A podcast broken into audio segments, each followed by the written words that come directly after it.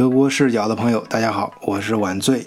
今天又到周末了，哎，最近我们在群里面啊，听我们最近几期节目的朋友也能感觉到啊，大家都在这个旅游旺期啊，展示自己在各地旅游的一些照片、风情，哎，其中还包括很重要的一项就是吃，哎，尤其是买力啊，最近。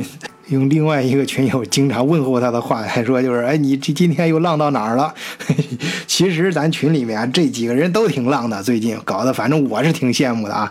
这段时间我工作挺忙，手上的项目也挺难做，哎，所以在这个时候呢，能够看着这群里面的兄弟们啊，还有姐妹们啊，在世界各地浪啊不时的发来照片看一看，还真是不错啊，是一种很好的调剂和享受。哎，刚才浪到哪儿了？哎，不说到哪儿了？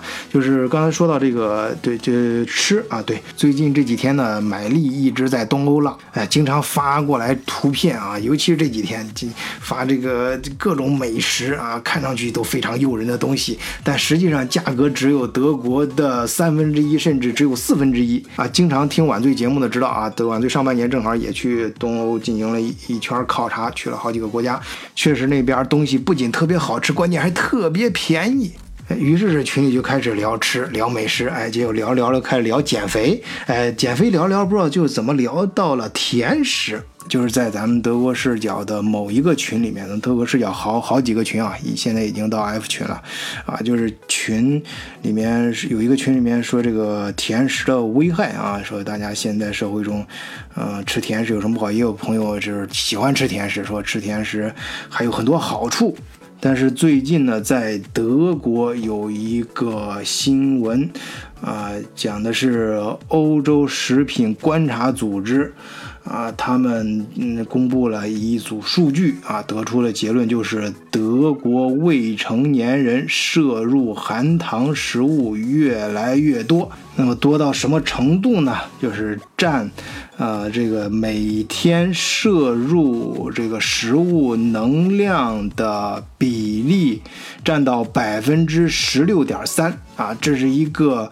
什么概念呢？是一个严重超标的概念啊！就是根据世界卫生组织、德国营养学会、德国糖尿病协会等组织建议的，三岁至十八岁这类人群每日糖分摄入量占总摄入能量的比例，不要超过百分之十。哎，你先别说啊！看到这个新闻之后，我每次去超市还真的留意了，因为德国食品呃那个安全要求很严格嘛，在。在超市里，所有的这些食品，它背后都会给你写清楚它的成分啊，而且会非常清晰的给你画一个表格。表格是一般都分为三列，就第一列就是名字，就是呃有哪些成分啊，比如说呃有这个一般都会有呃卡路里含量，就是能呃热量，然后是呃 fat 脂肪，后面还有这个含什么呃碳酸呐，然后是其中还有一个就是 也是含糖量啊，糖它它好像分两种，一种是什么？这种和我我也不知道那个很专业的叫法，呃，大致意思就是咱们平常说那种糖，要么就是那种代糖啊，就是这样东西。呃，总而言之，引起我注意的是什么呢？是好多东西含糖量都超过百分之十啊，包括我自己平常最喜欢吃的那几种酸奶，还有那喝的那几种饮料，还有那种果汁，对，还有那个。冬就是不是夏天喜欢喝那种冰咖啡，哎呀，看了之后我一看，我说这个按这标准，我这好多平时喜欢吃的东西都不能吃了呀。哎，好，我们接着回来说这个新闻啊。德国呢，该组织对德国未成年人的糖分摄入量的估计是基于2016年的一项研究。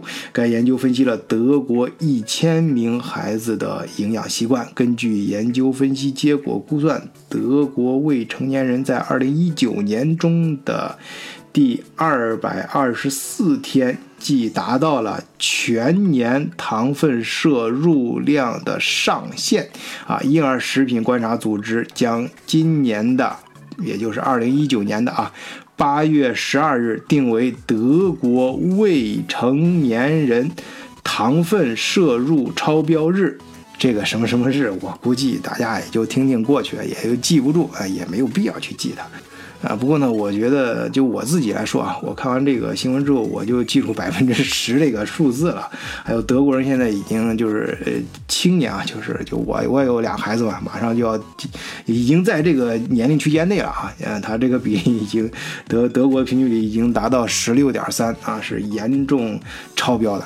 那么说到糖呢，今天给大家聊一聊糖，我想，嗯，给大家先。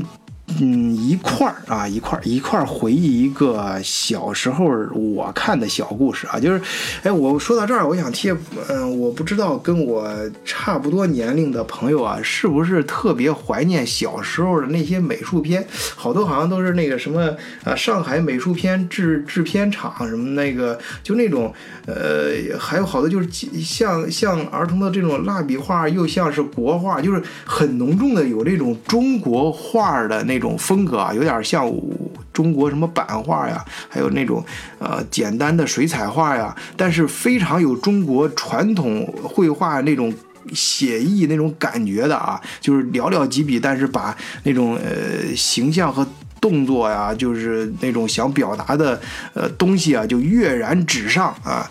呃，现在都没了这种动画片，不知道不知道为什么，不知道为什么。而且我小时候那些动画片立意都很好，就看完之后。呃，我到现在，你像这几十年都过去了，八几年了。我小时候那时候八几年的动画片、美术片，呃，像那时候什么金刚葫芦娃、黑猫警长，真的，我觉得无论是从呃制作的画面，还是节奏感，还是故事本身，以及故事的内涵，呃，还有整个讲故事的方式，都非常的棒，非常的棒。啊，其中呢就有一个作品叫《老虎拔牙》。哎呀，我不知道跟我一样的朋友有没有谁能回忆起来这个故事啊？啊，不管能不能，我跟大家都一块儿再温馨一下啊。这个故事呢，讲的就是这个森林之王老虎，哎，就是头上写个王字儿。这哥们儿啊，出场的时候一般都会露着他这个牙齿，然后叮，还会一个牙齿闪下光啊，就是特别锋利嘛。你哪个动物，呃，不听他的，他抓过来就放在他的牙齿下面撕咬啊。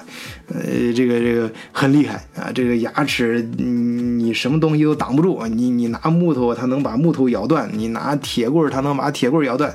总之，反正它这个牙齿很厉害，所以森林里面的小动物都怕它，大家都是谈虎色变呀。听了老虎就吓得不行了啊！小孩要是不听话了啊，就拍着他哄：“你要是再不听话，老虎就来了啊！再哭再哭，老虎就来了，别哭了。”小时候都喜欢这样哄孩子，哎。就在大家惶惶不可终日的时候，哎，有这能人就出现了，就是在我们小时候动画片里面经常出现的那个让我们又爱又恨的角色，就是狐狸。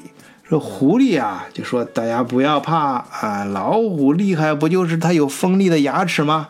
这么着啊。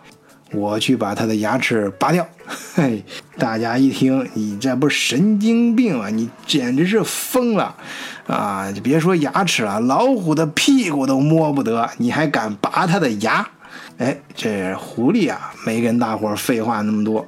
就在某一天，这老虎的大门被狐狸给敲开了。人家狐狸呀，上门之后二话没说，哎，老虎大哥。我说你整天在森林里吃肉，是不是也吃腻了呀？咱给你换点新东西尝尝，怎么样？这老虎啊，这不耐烦的，那行吧，你有话快说，有屁快放啊！到底什么东西？快说，先说好啊！毒品咱可是一概不沾啊！哎呀，不是毒品，我这绝对是比肉还有营养的东西，那就是糖。啊，糖啊，知道你没听说过，不要紧啊，先给你一小块儿，你尝尝，行了，你继续吃，不行，不好吃，就全当我没来过，行吧？这老虎啊，就尝了这么一小口，结果就忍不住吃第二颗糖了。哎，往后呢，这狐狸啊，不仅是连绵不绝的给他送糖，而且还变着花样啊，今天给你巧克力糖，明天给你柠檬糖啊，这个种类也是，呃，这个形式也是五花八门啊。今天棉花糖软的，后天给你这种耐嚼的啊，再后天给你很 QQ 的啊，等等。总之啊，让这个老虎啊吃糖吃的那是欲罢不能。那有些朋友说了，那急着谁身边没个朋友呢？老虎身边就没有明白人吗？哎，有，哎，而且还特明白那种。哎，这一天呢，老虎的朋友狮子上门了。这狮子呀，就劝告这老虎：“哎呀，老虎老弟呀，你最近是不是迷上了一样东西呀？”，啊是啊，你怎么知道？啊，你是不是被那个狐狸？骗着吃糖啊啊！怎么了？你看看我啊，我这现在说话都说不伶俐了，这满嘴一颗牙都没有了，就是吃糖吃的，最后啊都得被那狐狸给拔掉。哦，是吗？这么严重？这老虎啊心里开始犯嘀咕了。可是这糖特别好吃啊，而且我这上瘾呐。后来想想，这么着吧，我我经常漱漱嘴不就完了吗？我吃完了之后把这糖给漱掉，哎，这不就完了吗？这这不就清理干净了吗？不就不害怕这糖腐蚀我这牙了吗？可是呢，这狐狸啊，免费给他送上门的这糖，是一车一车的往这儿拉，他他他漱嘴也漱不过来呀。而且狐狸还告诉他说：“你看这糖啊，其实特别宝贵，你看森林其他人都吃不上，我专程给你送的，是孝敬你啊，觉得你是森林之王嘛。啊，那个狮子呢是有它的原因，它这个基因啊什么。”种种原因吧，反正它不适合这个东西。你不一样啊，你是森林之王，你是真正的森林之王。狮子那是那是假的啊，它根本就没法跟你比啊。哎，这话就说到老虎的心坎里了。哎呀，对呀，我那那个狮子他是嫉妒我吧？他弄不好是想让啊这个他自己想多搞点糖搞不到，然后到我这儿来让我。不吃，把糖给他，这么好东西给他，那哪能行呢？哎，说着呢，这狐狸啊，又顺势拿出来新产品，哎，上来了，就新产品这个，说这个泡泡糖，嘿嘿，还能吹，不仅能这个甜的好吃，而且还能嚼着吹泡泡啊，这个又吃又好玩。好，最终啊，老虎就经不住这狐狸的。呃，这个所谓的免费的供应啊，一步步的就陷进去了，陷到这蜜糖里啊，是不可自拔。终于有一天，他这牙可是疼起来了。这牙呀，不疼不要紧，一疼还真要命。就在这老虎牙疼痛难忍的时候，哎，狐狸。又敲门了，这门一开呀，狐狸这次是摇身一变，穿着白大褂，成了一个牙医。哎，解决你的牙疼怎么办呢？好说，把牙给拔掉，只有这一个办法。后面的事情，我想就不用说了，不管你能不能回忆起来，都能想象得出来。就这样，狐狸在众人瞠目结舌的惊讶当中，给威风不可一世的森林之王老虎拔了牙。那么好，最近为什么费这么大劲儿给大家讲讲这老虎拔牙的事儿呢？嗯，这么说吧。相信有不少朋友在这个故事中也听出了其他的意思。那么我们今天还是更科学一点啊，说一说这个糖到底对咱们人啊，平常老百姓啊有哪些危害？这第一啊，就是刚才说老虎拔牙、狼也拔牙，这最大的一一一这个危害呢，就是咱们的牙啊。这方面呢，其实咱们现代人呐，作为或者说，咱大多数的咱们德国视角的听众啊，就是我平常想象中我的听众，大部分应该都是那种想追求中产阶级踏踏实实生活，都是一般咱普通的老百姓啊。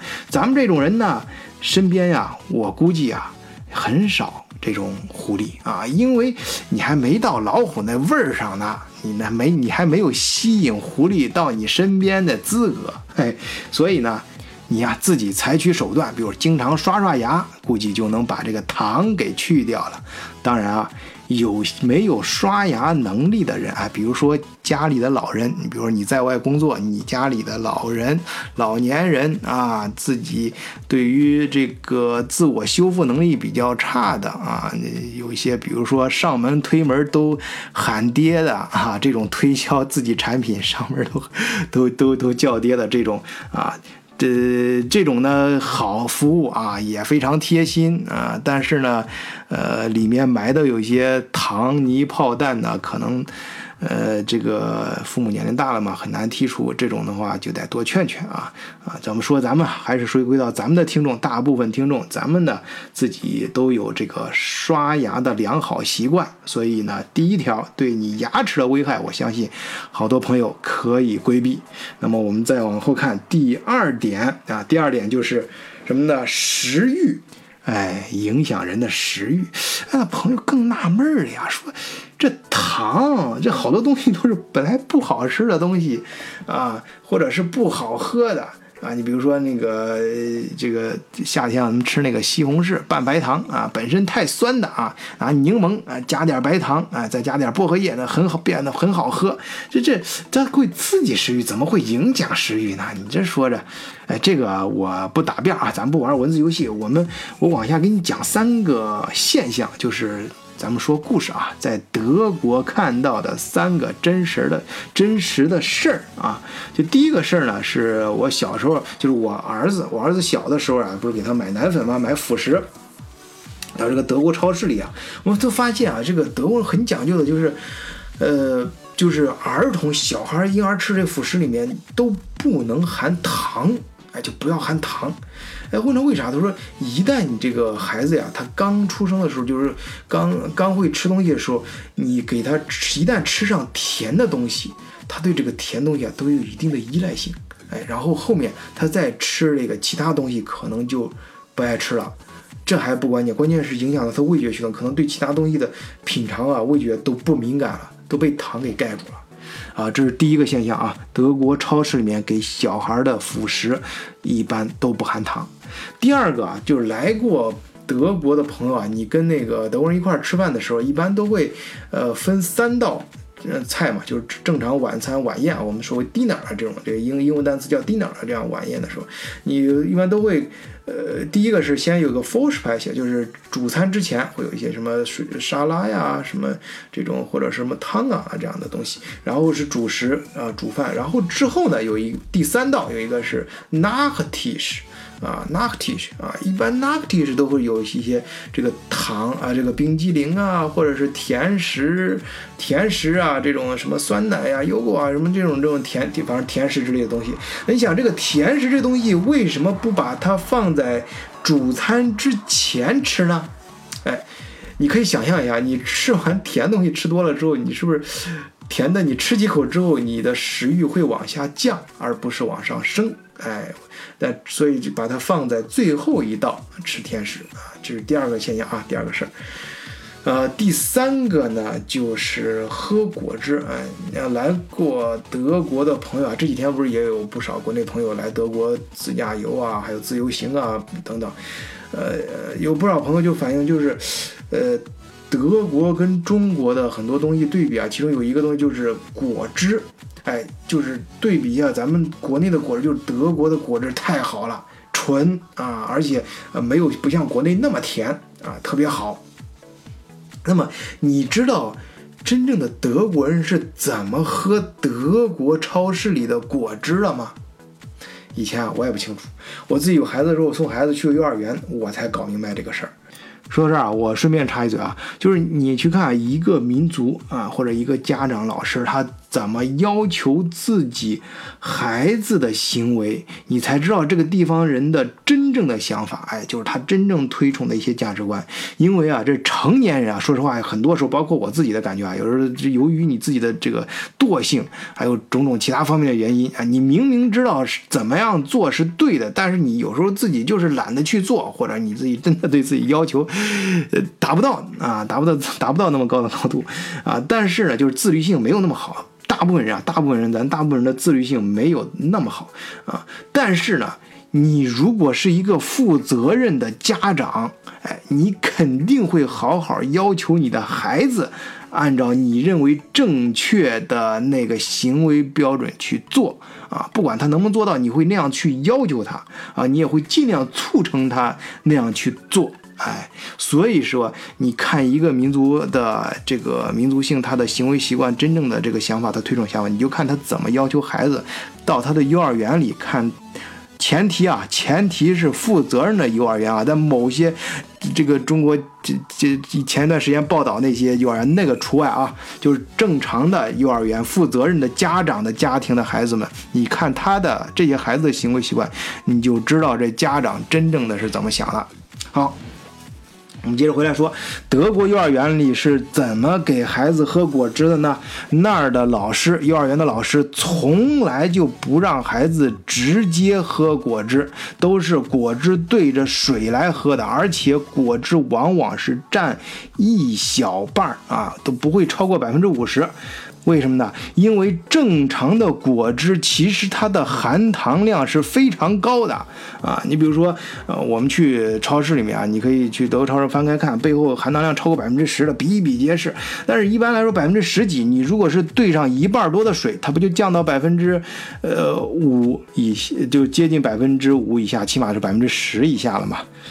好，这三个事儿啊，现象啊，真只说现象啊，我们不去做过多的引申和解读啊，大家自己琢磨去啊。然后，但是从医学上是有一定原理的啊，说吃糖就是吃过多的甜食，容易使血压升高，以致食欲啊，或者你对甜这种食食品的味道造成一种依赖性之后啊，它会引起你就是特别是对儿童会引起儿童的厌食症，对于孩子啊。呃，你尤其要注意控制这个甜食，尤其是在他空腹的时候啊。反正我在德国，真的是从德国幼儿园这个这个老师啊，他对孩子的这这个要求啊，真是学到了不少东西。就是在他空腹的时候，你如果让他先吃糖的话，其实对他正常的吸收那些有营养的蛋白质什么的，就主餐里那些营养成分是不利的啊。啊，当然，咱们听友现在有很多朋友是专门学医的啊，我就不在这儿班门弄斧了，反正我说的也不准确，你知道说什么意思就行了。好，第下一个这个危害呢，就是容易引起肥胖，那这儿我就不用多说了，这大家应该都懂，还有这网上各种帖子、各种视频都能看得出来。然后还有呢，就是更深层次一点的啊，什么糖尿病、痛风啊，这种东西呢，就是。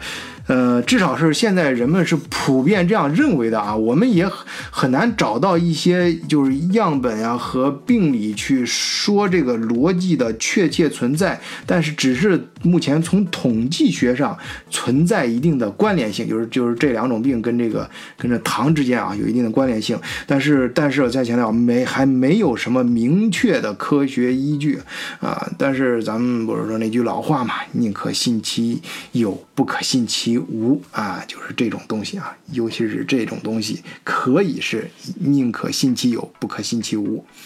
嗯，反正就是大家平时尽量少吃糖吧。其实啊，现在社会如果是正常人啊，就算你不主动去吃糖，哎，你不去喝蜂蜜，不去吃冰激凌等等，你每天吃的这个平常的食物里面含糖量其实已经不低了。其实我个人呢是非常喜欢吃甜食的啊，这说来不好意思啊，就是尤其是到德国之后啊，德国的那个奶制品啊，就感觉真的是比国内好吃很多啊。它那各种各样奶制还有各种各样巧克力，那里面含的糖都非常多，还有包括酸奶啊，包括果汁啊。这个尤其是我以前年轻那时候啊，是刚在德国上学那时候，那时候还打学生工啊，打工的时候呢，一来是自己有工资了嘛，那一一按照德国的工资标准。啊，一个小时的工资就够你在德国超市里面随便吃糖，一直吃到吃饱为止啊。第二，第二呢是那时候打工的时候挺辛苦，一边又学习一边打工，觉得吃点自己喜欢吃的，能让自己开心的东西慰劳一下自己啊。记得那时候周末啊，我周末的时候那时候我年轻嘛，熬夜看美剧啊，都是就是一一个礼拜集合的各种各样的美剧集成。哎，几能看看一夜，然后是这时候呢，就会一边看一边吃一整盒冰激凌啊，就是那种一升装的冰激凌，一次吃一盒。还有那个威化，就是旁边周围裹着威化饼的那个冰激凌，那种是典型德国各个牌子、各个超市、各个牌子都有啊那种。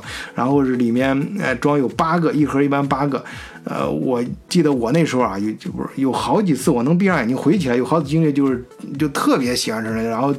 出来之后，我觉蹲在那个门口停车场那儿，一口气儿能把那一盒吃完啊！一般都会买两盒，当时吃一盒，然后再带走一盒。呃，那时候啊，就是觉得没钱，上学学生嘛，就是呃 不舍得啊。要舍得了，就觉得哪一天最幸福的事情就是在在超市里面甜食随便吃啊，能够想吃多少吃多少，那是最幸福的。现在说起来这些也真是，呃，够丢人的啊。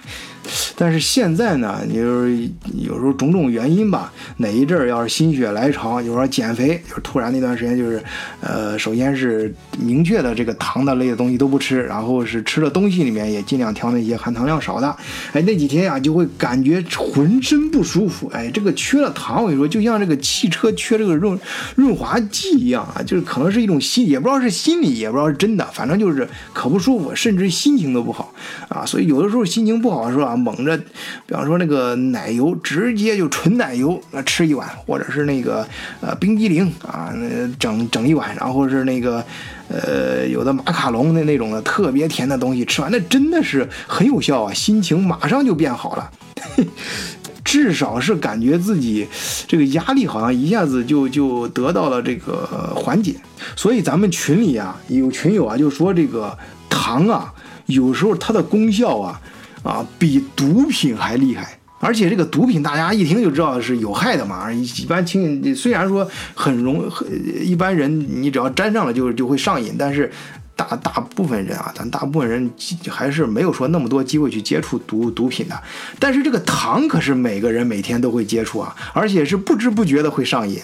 你我自己就像我刚刚说的嘛，你减肥，你你上瘾的时候你不知道，但是你你你没有它的时候，什么叫上瘾？就是你当你离开它的时候，你都感觉你受不了了，你才知道啊，原来你这东西，你你的身体对这个东西已经产生依赖性了啊，这已经上瘾了。哎，好，也别光说我啊，咱们看一看咱们的德国视角的群里面啊，在有一个群里面，老水兵啊，是咱们的老听友啊，呃，那个他关于糖是这么说的，哎，我们可以听一听啊。呃，咱们聊聊吃糖吧。我对糖的观点是叫，要么不要吃，要吃就吃到杀根。然后呢，饮品方面就是。碳酸饮料那种甜饮料是坚决不碰，要喝就喝，要不白开水，要不呃茶叶，中国茶，中国热茶。哦，对，还有咖啡，别忘了，对吧？喜欢呃老水平喜欢喝咖啡的，呃，还有就是德国的那个 sparkling water 啊，那绝对那绝对是我喜欢的。呃，知道我喜欢吃什么这种甜的吗？就是老北京的那种冬瓜条。就你把它理解成吃糖块就对了。呃，即使是巧克力，我也一般喜欢 black 的八十以上的那种，百分之八十以上的。所以巧克力我也不太喜欢吃甜的。呃，那如果真要吃甜的，就是那种沙沙根根的，那种就是咬糖块那种感觉的那种糖。呃，关于糖的就这点观点了。如果还想继续表达的话，那就说说咸的吧。那咸的也是叫，就是宁波那种咸，知道吗？就是，反正也就是啊，那个叫叫什么东西啊？叫木鱼的籽啊，那个就咸到咬盐的那种感觉的，好吧？要不不吃，要吃就要吃那种感觉的。呃，我们上海还有一道菜，名菜，其实也是宁波菜，叫龙头烤，就是某一种鱼，它它把它腌了，就是就是呃一根这样小小的一条鱼啊，大概比跟手指头差不多长短的一个一个，那绝对是可以过两碗大米饭的，白米饭的。啊，当然咱群里面。还有很多其他群友的观点啊，我基本上都把那些观点揉进我刚才的那个总体的论述里面了啊。呃，当然，咱们德国视角的听友群啊，就是有这么强大的亲和力啊，从最甜的东西硬是聊聊就能给你聊到最咸的东西，像老水兵这样啊，非常欢迎大家这样无拘无束的跑题啊，随便聊，大家开心就好。我始终认为啊，咱们都是小老百姓啊，在咱们的群里，咱又不是说开堂讲课啊，跑题就跑吧，只要你觉得有所收获就好。哎，你要知道，人类有很多伟大的收获，都是在跑题加引号的啊，跑题当中获得的。就像那个倪匡大师说的那句话一样。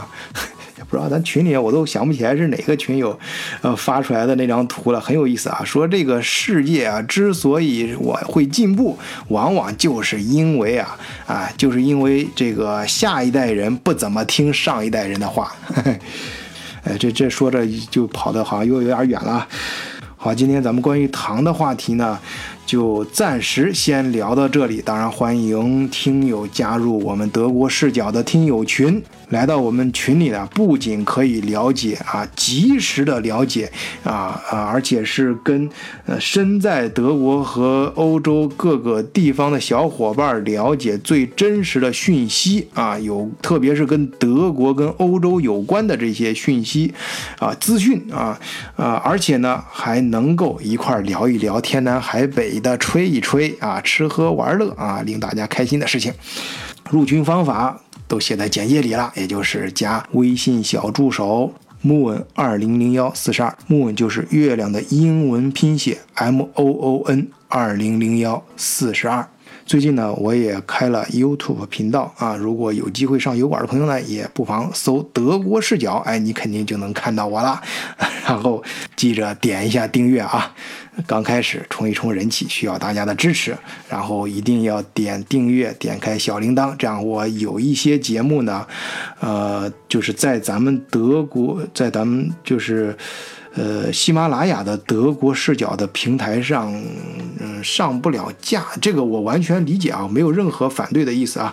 因为咱们整个这个平台嘛，都要有自己的规矩啊。有些内容呢，所以我就，呃，这些内容呢，我会通过两种方式来发布，一个是在咱们群里面，通过大家聊天和问答的形式给大家嗯发布，有时候会呃音频，有时候通过图片，有时候通过文字啊。然后还有一种呢，就是通过。呃有 YouTube 上油管上视频，视频呢，我可以去铺出更多的东西，可以展示的更立体一些，而且有些内容呢，就是口径会相对来说宽一些。当然，我们我们这儿没有任何踩红线的东西啊，踩红线的东西呢，呃，我们呃在哪儿都不会说。所以那些别有用心的同志，你也不要害我们德国视角啊，我们都是。呃，一个小众的团体，虽然是全宇宙最有亲亲和力的这样一个社群啊，好，我就不再啰嗦了。最后，祝大家周末愉快，再见。